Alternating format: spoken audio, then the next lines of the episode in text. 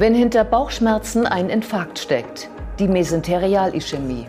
Guten Tag und herzlich willkommen zur Klinik-Sprechstunde, dem Asklepios Gesundheitspodcast mit Kirsten Kahler und Ärztinnen und Ärzten der Asklepios Kliniken. Herzlich willkommen zur Asklepios Gesundheitssendung.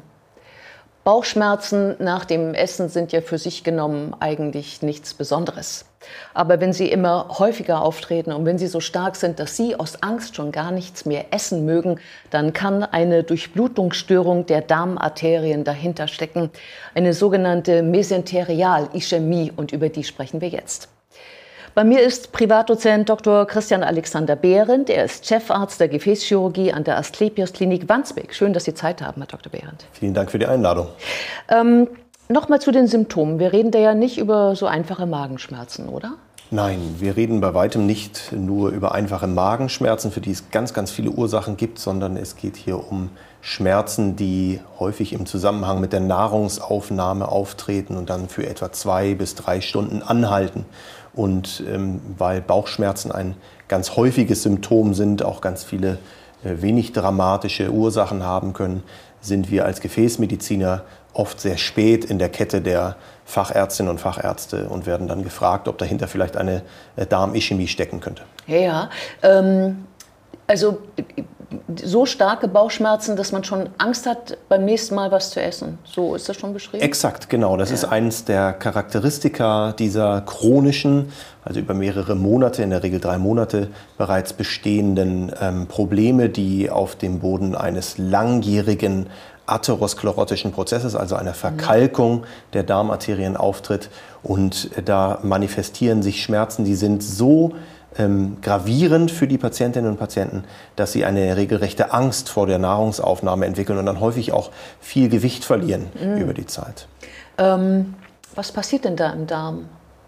Bei dieser Durchblutungsstörung? Wenn diese Durchblutungsstörung äh, ein Stadium erreicht oder ein, ein Ausmaß erreicht, das wirklich Gewebe untergeht, kann es im allerschlimmsten Fall zu einem Darminfarkt führen.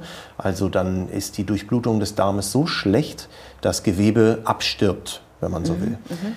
Ähm, bei chronischen Verschlussprozessen tritt das nicht auf ähm, mit, ich sag mal, geringgradigen Verkalkungen und von heute auf morgen, sondern es kündigt sich in der Regel über viele Monate und Jahre an ähm, und ist auch wirklich die Endstrecke, dass dann Darm untergeht und wir dort wirklich ähm, auch in der ähm, Darmspiegelung oder Magen-Darm-Spiegelung sichtbare äh, Läsionen äh, haben, die darauf hinweisen, wie bei der peripheren arteriellen Verschlusskrankheit beispielsweise Wundheilungsstörung am Bein. Genau das Gleiche, was an den Beinen passieren kann bei Atherosklerose-Patientinnen und Patienten, kann auch im Darm passieren. Das ist dann von innen sichtbar, quasi in der Darmschleimhaut.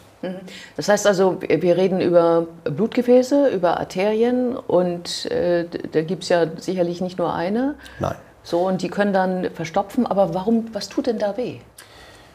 Die Schmerzen kommen durch das sensible Nervensystem, was quasi diese Reize, die Schmerzreize, die ja jeder kennt, wenn er mal eine Magenverstimmung, eine Gastritis, also eine Magenentzündung richtig bekommt, wenn Ulzera, also richtige Wunden in der Darmschleimhaut auftreten aufgrund verschiedener Ursachen, merken wir das ja. Das, das schmerzt mhm. mhm. beim Essen, weil die Magensäure äh, sich äh, dort quasi bemerkbar macht. Und das kann in allen Arealen des Darms passieren. Jeder weiß, wenn wir mal eine Magen-Darm-Erkrankung haben, dass der Bauch wehtun kann. Mhm.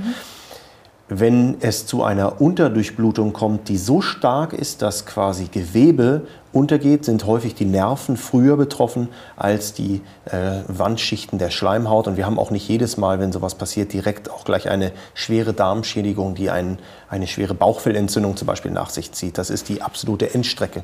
Aber die Nervenreizung und auch später die Nervenschädigung tritt vorher auf. Das sind also tatsächlich Ischämie-Schmerzen, wenn Sie so wollen.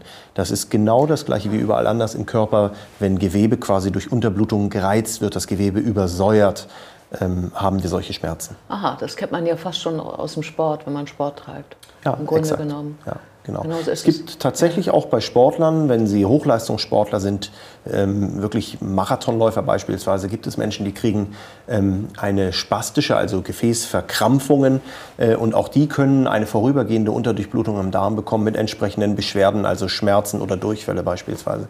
Die haben aber nicht den gleichen Krankheitswert und haben auch mitnichten die gleiche Ursache. Okay, ja. und das heißt dann in diesem Fall, wenn man also gerade wenn man was isst und das Verdauungssystem mehr Blut braucht, genau dann äh, stellt der Körper fest, ey, da ist ja gar keins und Exakt. tut dann weh. Exakt. Ja. Ähm, Sie hatten schon angesprochen, also Sportler ist eine andere Diagnose. Ähm, äh, Atherosklerose, ähm, das heißt, wer kriegt sowas? Insgesamt muss man voranstellen, es ist etwas Seltenes. Es ist hm. nicht häufig, worüber hier wir gerade sprechen. Ähm, die Gefäßverkalkung der Gefäße, wir haben dort den sogenannten Truncus celiacus, das ist ein ähm, Gefäß, was aus der Hauptschlagader, aus der Bauchschlagader abgeht. Dann haben wir darunter die sogenannte äh, Arteria mesenterica superior und inferior, also für eine obere und untere Darmarterie. Das sind die drei Gefäße, die sich im Hauptteil sozusagen die Aufgabe der Darmdurchblutung teilen und über viele Umgehungskreisläufe mit unterschiedlichen Namen verbunden sind. Das heißt, wenn wir unter allen Menschen in der Bevölkerung mal mit Ultraschall oder mit anderen bildgebenden Verfahren schauen würden, wie viele von denen haben denn Kalk dort, würden wir wahrscheinlich eine höhere Prävalenz sehen, also eine Häufigkeit sehen, die ist vergleichbar mit anderen Gefäßverkalkungen.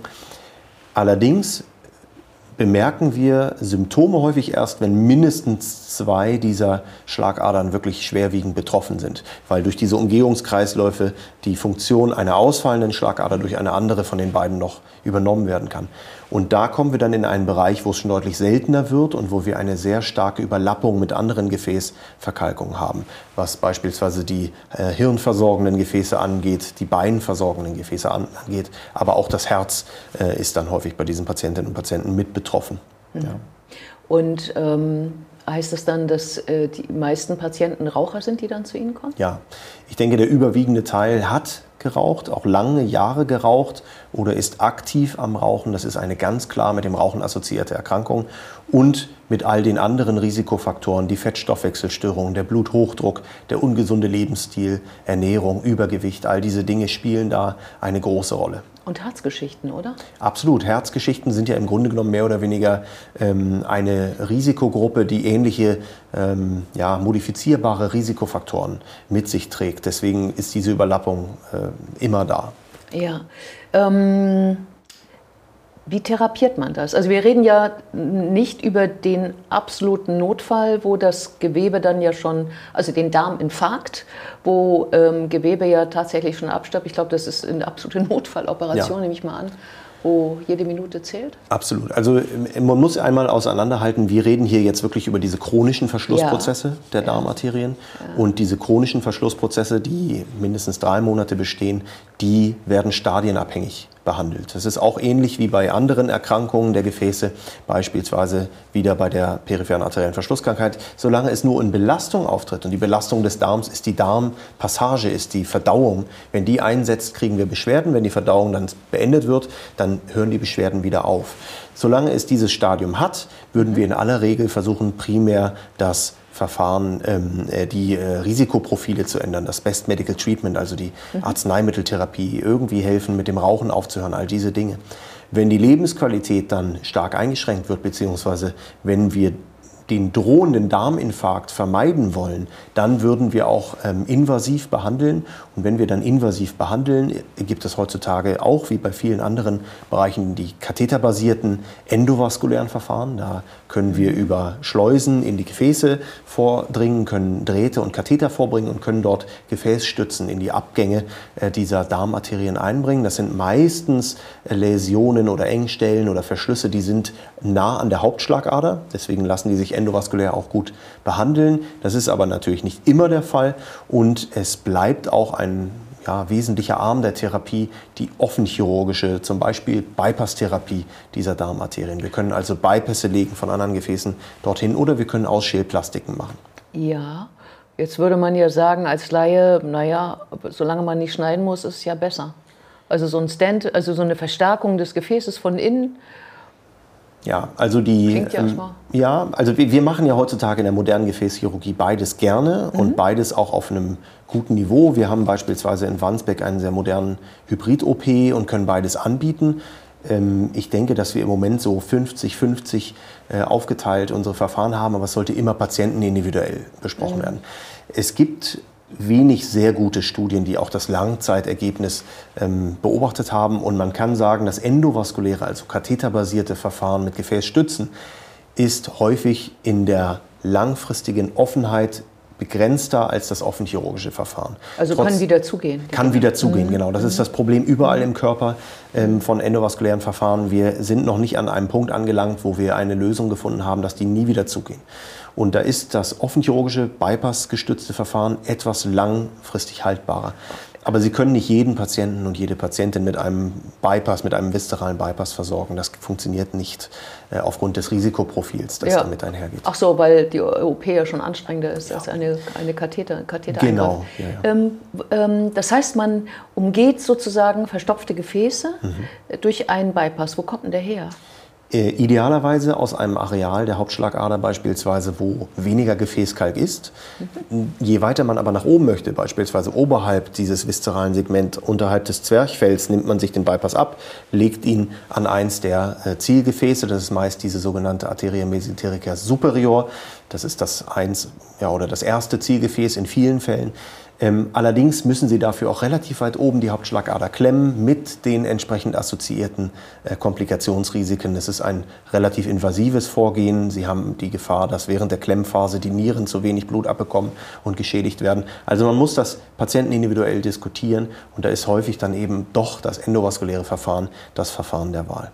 Aha, das heißt, man nimmt nicht irgendwie Gefäße äh, beispielsweise aus den Beinen oder Venen, dreht die um und solche Sachen? Doch, doch. Sie können zum Beispiel auch ein Gefäß von der Hauptschlagader absetzen und an eine andere Stelle wieder ja. reinserieren. Das ja. ist eine Transposition. Ja. Und Sie können auch zum Beispiel von den Beckenschlagadern nach oben einen Bypass legen. Also das ist ein relativ technisches Verfahren, wo man ähm, wenige sehr etablierte äh, Möglichkeiten hat, aber dem Ganzen sind da kaum Grenzen gesetzt. Es hängt in aller Regel davon ab, wo ist ein gutes Spendersegment, wo Sie eine Anastomose, also eine äh, Vernähung von Prothesen, Bypass beispielsweise, und dem ähm, Hauptgefäß machen können und wie gelangen sie dann auf gutem Weg quasi zum Zielgefäß. Ja, und ähm, klar, Operationsrisiken, weil offen, ähm, weil Belastung, weil Vollnarkose. Ja. Ähm, kann es sein, äh, also bleiben denn diese Bypässe dann offen? Ja, sie bleiben offen. Es gibt da natürlich statistische Zahlen, die bringen Ihnen als individueller Patient dann auch nee, nichts, auch ob er offen nee. ist oder zu ist, ja. ähm, ob es dann 60 Prozent oder 80 Prozent sind. Die Offenheitsraten sind aber relativ gut, wenn man das vergleicht mit anderen Hochrisiko-Bypass-Verfahren.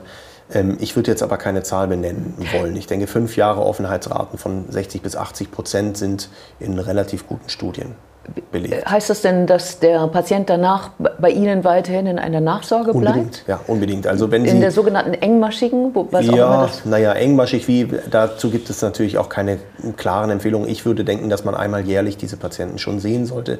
Es geht nicht nur darum, den äh, Bypass und die Offenheit zu erkennen und früh genug dann äh, eine erneute Intervention zu planen, wenn wir sehen, da verengt sich etwas, sondern es geht ja auch um die äh, Beratung bei der Ernährungsumstellung, beim Nichtrauchen, bei der Blutdruckeinstellung und so weiter. Und das funktioniert nur, wenn Sie in ein ganz enges Bündnis mit Ihren Patienten eingehen. Vielen Dank für das interessante Gespräch. Vielen Dank. Und wir sehen uns wieder auf www.astlepios.com, auf Facebook und auf YouTube oder im nächsten Podcast. Werden Sie gesund.